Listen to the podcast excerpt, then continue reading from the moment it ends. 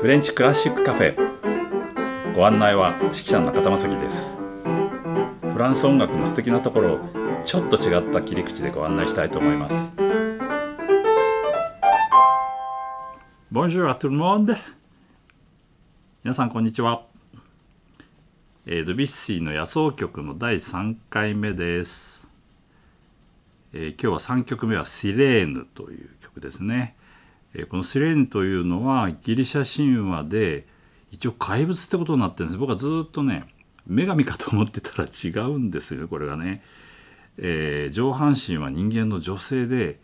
えー下半身が魚のこともありあるいは上半身がこう鳥になってることもある。まあ要は怪物化け物だということなんですね。それで、えー美しい歌声で、えー航行中の船乗りを惑わし遭難あるいはナンパに合わせるというですね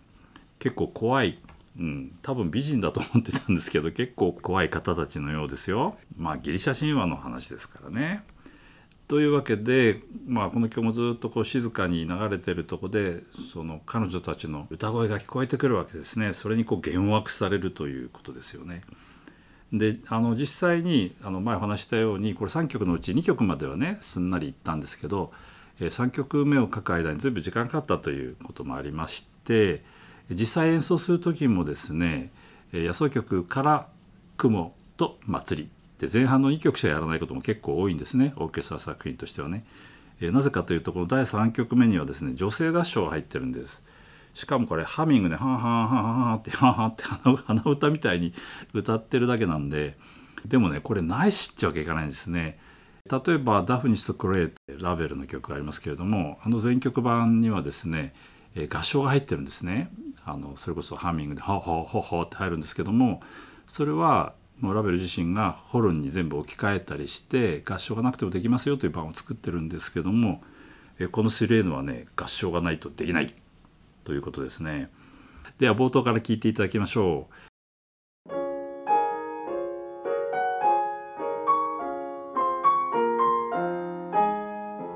ここで使用していた音源は配信期限が過ぎたのでお聞きいただけません。あしからずご了承ください。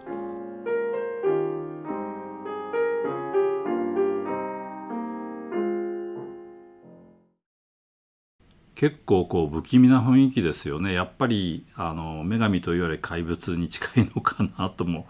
ちょっと思いますけど所在不明っていうかさこうどこにいるかちょっと分かんないような雰囲気ってよく出てますよね。え実はねこれずいぶん前ですけどもあの僕がパリにいた頃に小沢先生がねフランス国立放送管弦楽団とやったことがあるんですね。でその時はね合唱団がね20人ぐらいだったんですけどもね普通はまあオーケストラの一番後ろに置きますね。なぜかというと最初2曲はオーケストラだけで演奏しますからね。で最後まあ後ろでまあ立ってっていうパターンが多かったんですけどもねこの小田先生やった時はなんと、えー弦楽器と管楽器の間にね 女性がずらーっと並んでね僕は初めて見たねその時。うん。でもねなんか不思議な効果ですよ。あの今お聴きいただいたとこもそうなんです最初はこう弦楽器でやっていてうん、それでどっからかこう後ろじゃないところから声が聞こえてくるってはねなかなか新鮮でしたよね。それでまた後半になると今度管楽器が出てきてちょうど間にね挟まって、えーまさにその波間を漂ってさこう声が聞こえるみたいなねちょっと不思議な感じがします。では後半いきます。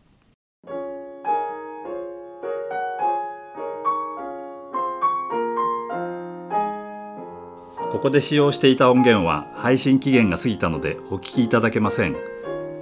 あしからずご了承ください。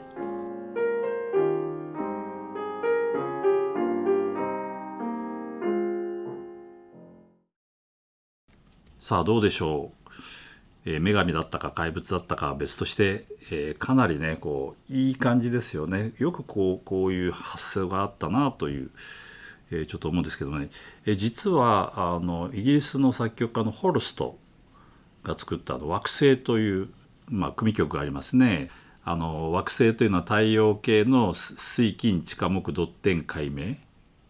ということで、えー、まあそれぞれにねこう曲をつけたという、まあ、かなり大きな曲があるんですけれどもねあのホルストがこの作曲した時にはまだ歌謡性しかなくてここで曲は終わってるんですけども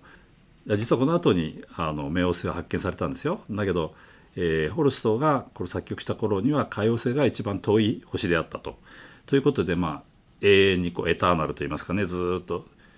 宇宙は水平線って言わないのかね何て言うんですかね一番遠いとこねこうずっと見えなくなるとこでしょ。まあそれが海王星としてですよ。それでこのホルストの海王星の一番最後ってのは女性合唱がやっぱりハミングで入ってしかも舞台裏で歌ってだんだん消えるようにということでオーケストラがなくなってもハンホンハンホンハンホンって女性合唱だけが歌う場所があるんですね。でね実はホルストは、えー、この野草曲を聞いたのではないかということでですねちょっと調べましたら聞いてるんですね。えー、なんと1909年にえー、ロンドンでですねロンドンのクイーンズホールでドビュッシーがこの野草曲を指揮をしているんですね。でどうもホルストはこれを聞いてたらしいということなんだなこれが。本当でしょうかね。まあ一応そういう記述がありました。だからそこでこうこうだんだん消えていくとかねこう波間に消えていくみたいなあるいは星の場合だとこううんと遠く行ってさだんだんこう見えなくなるっていうのを女性合唱がいいんじゃないのってホルストはこの時にもしかしたら思ったかもしれません。さてその後に実は、え冥王星が発見されるんですね。で太陽系としてはあの海王星が一番遠いってことはなくなっちゃったんですよね。でそれでですね実はねあの僕のまあ親友なんだけどケント・ダガノって指揮者がいるんですけども、まあ、同い年なんだけどね彼がねあのマンチェスターのハレー管弦楽団の音楽監督をやってた時にねその冥王星をね作ろうっちゅう話になってねえー、コリン・マシューズというこの人は実はあのホルストのいとこらしいですよ。いとこかいとこの子かな？なんか親戚らしいんですけどもね、えー、もちろん作曲家なんですけどもこのコリン・マシューズにですね冥王星を作ってくれってケントが頼んだんですよね、えー、これが2000年の話です。ですから最近はホルストの惑星っていう、まあ、CD とかね音源もね冥王星付きとかっていう 記述が必ず書いてます。ところがご存知のように2006年にですね冥王星は惑星ではないということで太陽系からなんと除外されてしまいますね。だけど曲の方は残っております。お相手は指揮者の中田正樹。提供は笹川日出財団でお送りしました。ではまた。